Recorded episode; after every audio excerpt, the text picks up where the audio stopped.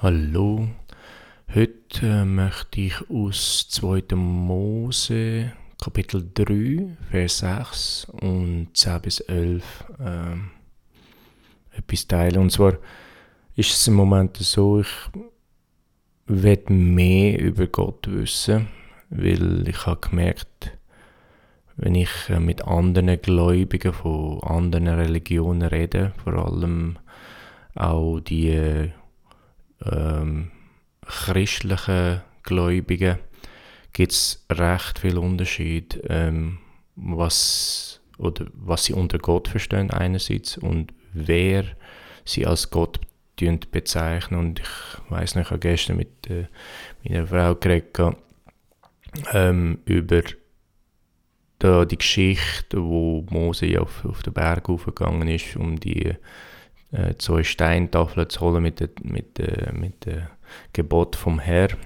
Und während er ja weg war, haben die Leute einfach durchdrehen unten ähm, und haben einen Kalb aus Gold gemacht und haben angefangen, den Kalb anzubeten. Und dort ist mir ein Satz aufgefallen, der mir noch nie aufgefallen ist, und zwar, die haben, äh, ja, eigentlich Gott anbeten. Also der Herr steht dort. Und das ist einfach ihr Ausdruck, äh, wenn man so sagen, es ihr kreativer Ausdruck gewesen, äh, dass man will oder sollte Gott so arbeiten in Form von einem goldenen Kalb. Und das hat dem Herr überhaupt nicht gefallen. Es sind viele Menschen gestorben wegen dem. Äh, das ist auch etwas, was man nicht gern hört oder gern sieht, aber ähm, der Herr wird eine persönliche Beziehung haben er wird nicht über, äh, wie sagt man dem, über eine Proxy, über äh, ein Bild oder eine, eine Skulptur oder sonst irgendwie über eine Idee angebetet werden, sondern man soll zu ihm direkt gehen. Und das äh, ist mega wichtig, dass man den richtig wahr lebendigen Gott anbeten tut und direkt Gott anbeten und nicht über irgendwelche äh, Umweg. Das ist da der Quintessenz, die ich dort daraus gesehen habe. Weil eben, wie gesagt, das sind Israeliten gewesen. Sie haben nicht einfach Baal oder irgendeinen Teufel oder irgendeinen anderen Gott anbeten, sondern der goldene Kalb hat sollen den Herr darstellen. Also sie sind immer noch Israeliten gewesen. Sie, sie haben immer noch Gott anbeten, den Gott, den sie kennt haben, einfach auf einem anderen falschen Weg. Und wir kennen das immer wieder, so Geschichten, wo Leute haben wollen wirklich den Gott anbeten, einfach nicht so, wie es sein sollte, oder, oder? Ähm, und das habe ich gemerkt, dass das Gott mega wichtig ist, dass man ihn kennenlernt, also das ist eine äh, Beziehung, die man hat mit dem Herr, äh, dadurch, dass man ihm dient und gehorsam ist und eben jetzt im, unter dem äh, unter äh, neuen Gebot, also neuen Bündnis, Entschuldigung, ähm, passiert das über Jesus Christus. Und das ist auch mega wichtig, weil er ist ja die Tür und der einzige Weg. Ja, auf jeden Fall äh, zurückzukommen, auf, auf das habe ich eben gemerkt, ui, es ist mir mega wichtig, dass man weiß, welchen Gott man wie soll arbeiten oder dass man wirklich den Gott kennenlernt. Ähm, ich kann mich erinnern, ich war in Aarau und äh, habe so ein, ein Typ ist auf mich zugekommen und hat mir äh, Flyer geben, glaube ich, äh, von seiner Religion. Und dann habe ich ihm von Jesus erzählen. Und er hat gesagt, er glaube auch an Jesus. Er glaube an Mohammed, er glaube an Jesus, er glaube äh, an Buddha und das sind alles eins und der gleiche Gott. Und da ist mir wirklich so recht eingefahren, weil er mega überzeugt war, dass er in der Wahrheit ist. Er ist mega überzeugt gewesen. und das hat ihn auch Frieden und Freude und Eierkuchen gegeben. Er ist äh, voll happy in, dem, in, seinem, in seiner Religion, oder? Aber das ist ja, bringt ja nichts, wenn du am Schluss stirbst und herausfindest, ähm, du bist einer Lüge nachgegangen und das ist das böse Erwachen, das ich für mich verhindern und für die Leute, die ich liebe und mir etwas bedeuten. Und darum, für mich und für meine Familie muss ich unbedingt herausfinden, hey, bin ich jetzt so der wie der in Aarau, bin ich so wie der, die anderen Leute von diesen Kulten und Sekten, wo jeder sein eigenen goldigen Kalb glaubt und, und kreativ ist, einfach wie, wie sie gerne möchten, Gott sich vorstellen vor allem, dass er in ihren Kram reinpasst. Bin ich so einer oder ähm, bin ich parat, der unbequeme Wahrheit zu wissen, wer Gott wirklich ist, egal wie es aussieht, oder? Entschuldigung. Auf jeden Fall. Und dann habe ich eben, äh, bin ich das alles am, am Aufschreiben, am Studieren, am Notieren und sehr spannend. Ich, äh, ich komme immer wieder zurück auf eben die Verse, die ich erwähnt habe, 2. Mose, Kapitel 3, weil das ist der erste dokumentierte Ereignis, wo Gott sich äh, wirklich äh, vorstellen tut, oder? Und klar, er stellt sich in dieser Instanz Mose vor, aber ähm, das ist sicher mit Absicht, dass er sich uns auch tut, da vorstellen. Und da im Vers 6 steht und er sprach, ich bin der Gott deines Vaters, der Gott Abrahams, der Gott Isaaks und der Gott Jakobs. Da ver verbarg Mose sein Angesicht, denn er fürchtete sich, Gott anzuschauen. Und das ist äh, das Fürchten, was wir ja gestern gehört haben, ein bisschen. Äh, ist ein gutes Fürchten, ähm, weil letztlich weil auch der, de, dem brennenden Gebüsch nähern und, und wäre fast draufgegangen, oder?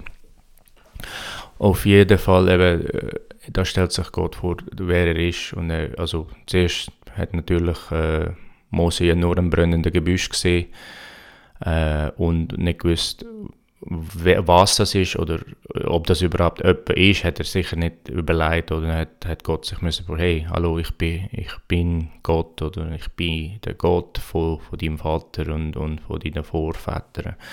Er hat sich so mal vorgestellt, dass er Gott ist oder der, der lebendige Gott, der Gott, der ähm, alles erschaffen hat. Ähm, und dann äh, ist sehr interessant, oder da geht es weiter und äh, ich könnte ja das ganze Kapitel mal lesen, aber sehr interessant ist, er stellt sich vor und dann gibt er ähm, Mose einen Plan durch. Also er sagt, du musst das für mich machen, oder ich bin Gott, ich bin der Gott, wo du sicher schon gehört hast.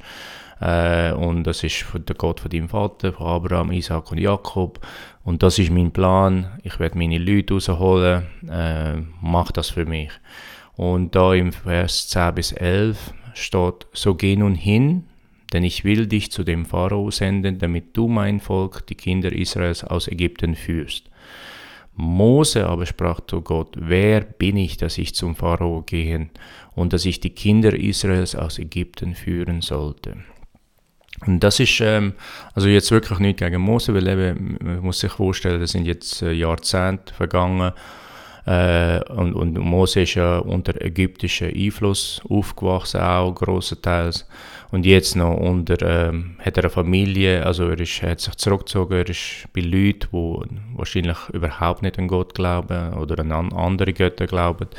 Also man kann es ihm nicht übel nehmen oder ähm, ihn irgendwie verurteilen wegen dem. Also, aber da sieht man ganz klar, der lebendig war groß Gott stellt sich ihm vor, übernatürlich durch ein brennendes Gebüsch, wo eben sich der Gebüsch äh, bleibt so wie er ist, aber das Feuer brennt einfach die ganze Zeit und eine Stimme kommt dort raus. Also ein übernatürliches Ereignis und alles, was er kann denken, ist er selbst oder wer bin ich. und ähm, ja, ich finde das eigentlich recht spannend, eben das vielen Sachen im Leben von uns. Also ich rede vor allem Leute, die jungen Christi, oder? Ähm, wir haben oder sollten äh, zumindest einmal Gott erfahren haben. Ähm, es braucht es einfach wirklich, dass wir Gott erfahren tun.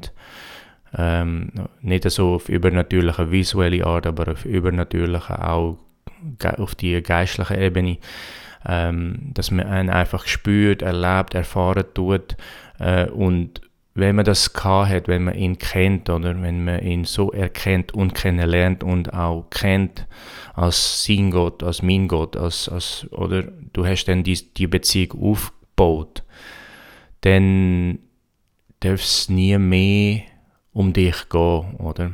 Also wenn du, du weißt, also wie David gegen Goliath, oder? Du weißt du hast Gott auf deiner Seite, dann, dann ist es doch egal, ob du ein kleiner Bub bist oder ob du ein Mädchen bist oder ob du nur ein Mensch bist oder irgendetwas. Also du, du bist wie verschwunden aus dieser, aus dieser Situation raus. Es ist nur noch Gott gegenüber dem Problem, gegenüber dieser Situation. Ähm, und das ist wirklich, finde ich, eigentlich noch wirklich mega wertvoll, dass, dass ich nicht muss an mich denken äh, wenn ich, als jünger Christi oder als Kind Gottes. Ich denke, äh, oder wir müssen mehr denken, ich, ich bin nicht perfekt, ich manchmal gehe ich auch drin rein, ins Fleisch rein und überlege mir, mache mir Sorgen und so, aber es ist mega wichtig, dass wir uns immer daran erinnern, hey, wer steht hinter mir oder wer ist in mir inne und wer diene ich oder? Und wer kämpft für mich und wer, also das ist der lebendige Gott. Aber eben, es setzt voraus, dass man in der wahrhaftig Gott kennt. Und es setzt voraus, dass man ihn kennengelernt hat. Und es setzt voraus, dass man eine Beziehung mit ihm angefangen hat, so wie da der mega spannende Geschichte mit Mose oder da siehst du so die Anfangsphase von dieser Beziehung, einfach wie sie sich kennenlernen, oder?